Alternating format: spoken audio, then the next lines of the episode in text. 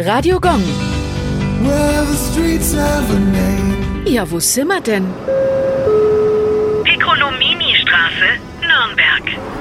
Die Piccolomini-Straße liegt im Stadtteil Mühlhof. Der Namensursprung geht weit zurück in das 17. Jahrhundert. Benannt ist die Straße nämlich nach Octavio Piccolomini oder auch Ottavio genannt. Er war der Herzog von Amalfi sowie einer der Malteserritter. Außerdem war er der kaiserliche General und Kommandeur von Wallenstein im Dreißigjährigen Krieg. 1634 wandte er sich jedoch gegen den böhmischen Feldherrn und wurde nach dessen Ermordung vom Kaiser mit einer eigenen Herrschaft belohnt. Im Jahr 1650 wurde er noch in den Reichsfürstenstand erhoben. Schillerfreunde dürften ihn auch aus dessen Trilogie Wallenstein kennen. Dort ist er eine der Hauptpersonen.